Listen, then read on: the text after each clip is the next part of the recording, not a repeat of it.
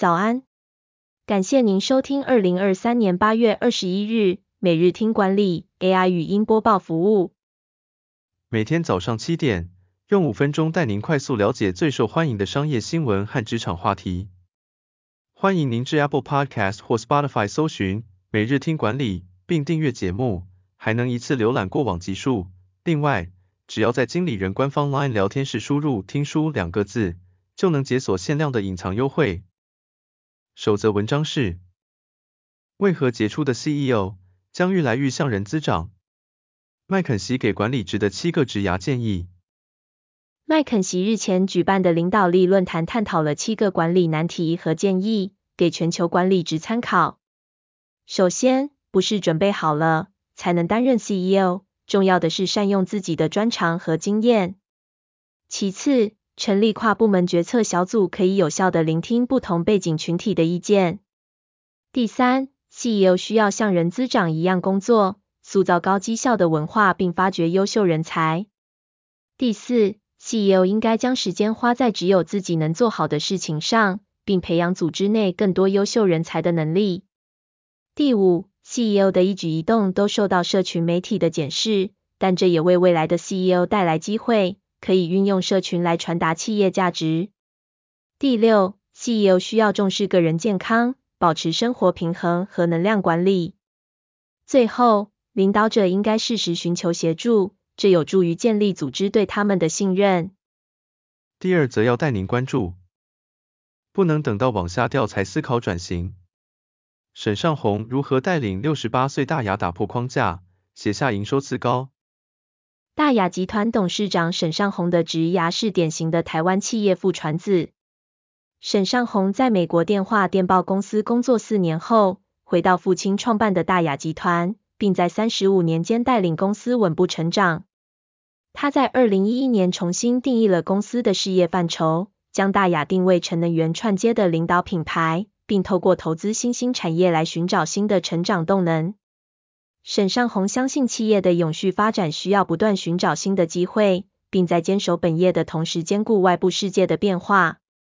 他强调企业的灵魂是愿景、经营理念、价值、文化和财务稳定性，而躯壳则是事业本身。企业需要不断找到新的躯壳才能永生。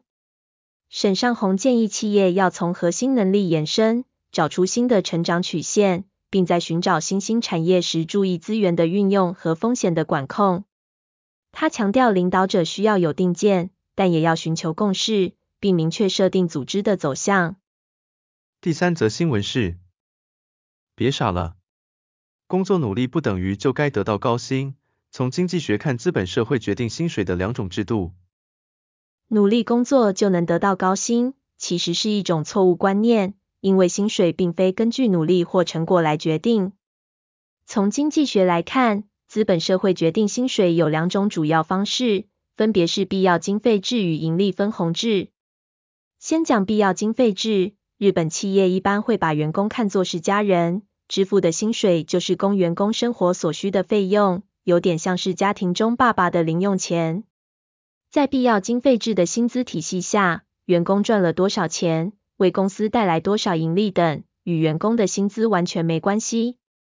盈利分红制是把员工所赚得的一部分盈利作为薪资，看起来公平且明了。不过，如果盈利没有提升的话，薪水就会减少。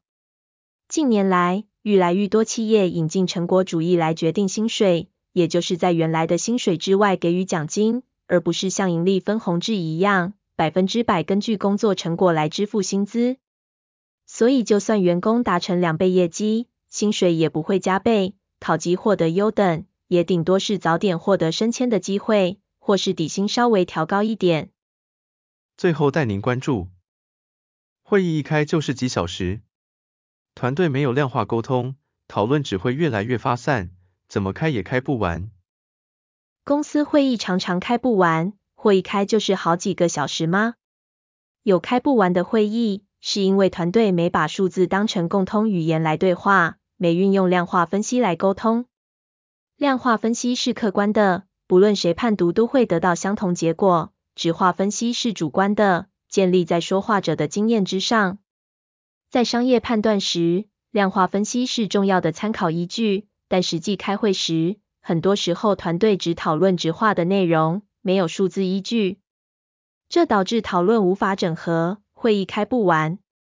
以该不该进军网购市场为例，网购成为民众消费的主要选择，就是质化意见。网购市场规模占整体市场八成，就是量化沟通。感谢您收听，我们将持续改善 AI 的语音播报服务，也推荐您订阅经理人电子报，我们会将每日 AI 播报的文章寄送到您的信箱。再次感谢您，祝您有个美好的一天。